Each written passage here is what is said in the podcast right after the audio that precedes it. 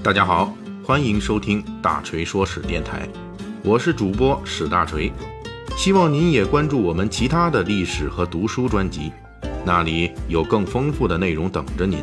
您也可以关注我的微信公众号“大锤说史”，在那里您可以伴着文字听我的声音。明天啊是四月二十三日，也就是一年一度的世界读书日。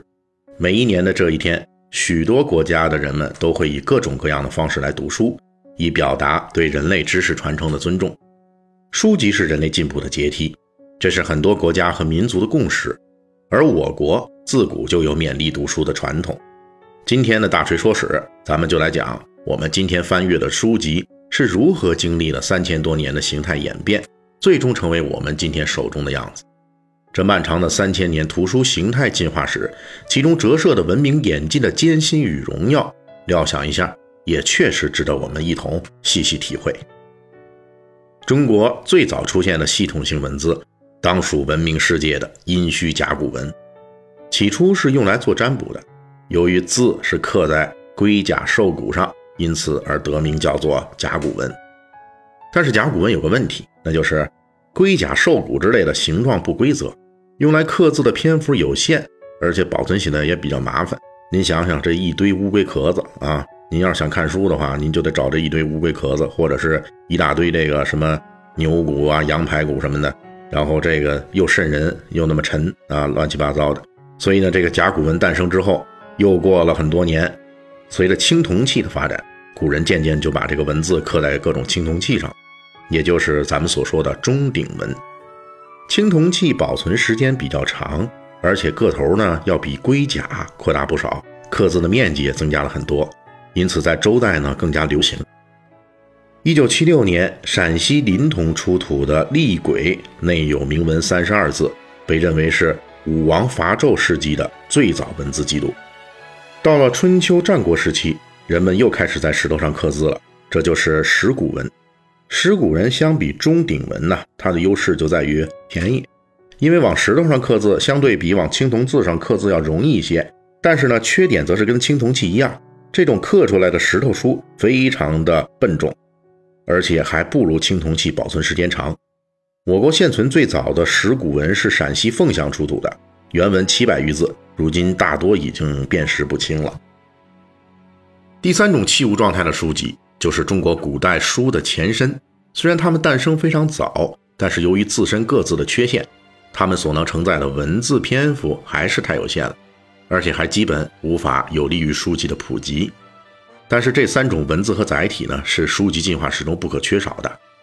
有了这三种文字一千年的尝试和演进，真正的能够承载知识的书卷1.0版本才能在春秋战国时代诞生。这便是简牍的出现。简牍实际说的是两种东西：竹木简和板牍。前者是用来著书立说、写文章的，后者呢，多是用来做地图和政府公文布告之类的。竹木简就是把很多根窄窄的竹木经过加工，用丝绸或者是牛皮或者是麻绳之类的编在一起，用笔蘸墨书写，写错了就用刀子刮掉那个地方，刀子就相当于如今的橡皮擦。板牍的书写方式跟竹木简差不多，但是因为本身用的材料比较大，经常用来充当布告公文。简牍的出现呢，就让咱们这个篇幅较长的这些巨著的问世啊，成为可能了。这也正是先秦诸子百家思想盛放、诸学著书立说的物质基础。但是简牍的缺陷还是非常明显的，书写空间有限，同时呢自己又很占地方。大锤举个例子跟列位读者听友解释一下，比如战国时代的著名思想家惠施，号称读过能装满五车的简书。这便是成语“学富五车”的由来。但是后世的大锤啊，在这里可以简单估算一下，五辆车的竹木简书尚不足一百万字，大致相当于金庸武侠小说中的一部《射雕英雄传》或者是《笑傲江湖》的篇幅。当时的人们也注意到了简牍的笨重，为了追求轻便，古人在使用简牍的同时，还辅助使用了帛书，也就是在昂贵的丝织品上写字。这种小众的方式倒是非常方便，但是成本极为昂贵，很难推广开来，只能是往后贵族用来祭祀或者记录特别重大的事情。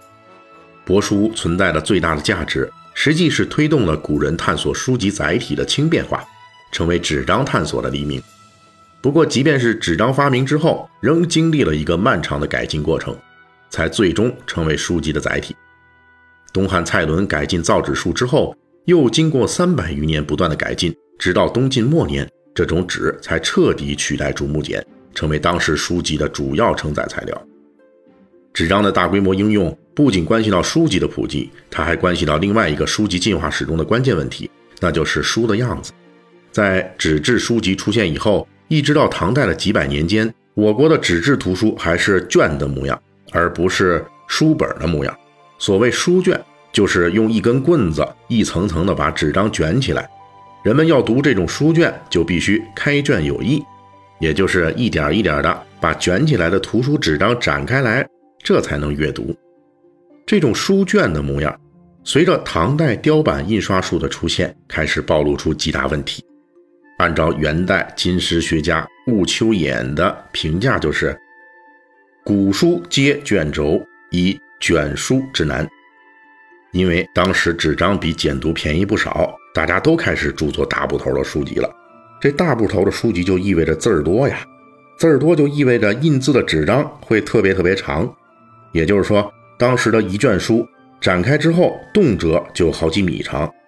要是从开头读书卷，可能还好一点。如果当时的一个唐朝人啊，想查阅某一卷书末尾的某个知识的时候，那么恭喜他了，他就必须得把整个一卷书全都给铺开来，一直展到末尾，才能找到自己想找的东西。这个操作是非常麻烦的。于是人们想到把书折叠起来，就跟如今的折纸一样。不再转成卷轴，而是按照等大的一页一页折叠起来。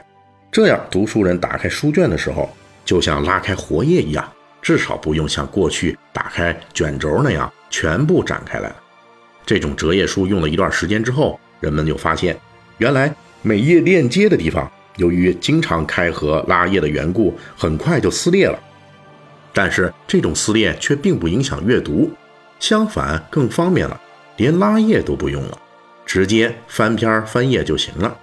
一直到这个时候，我们现代意义上的翻页书本形态终于出现了。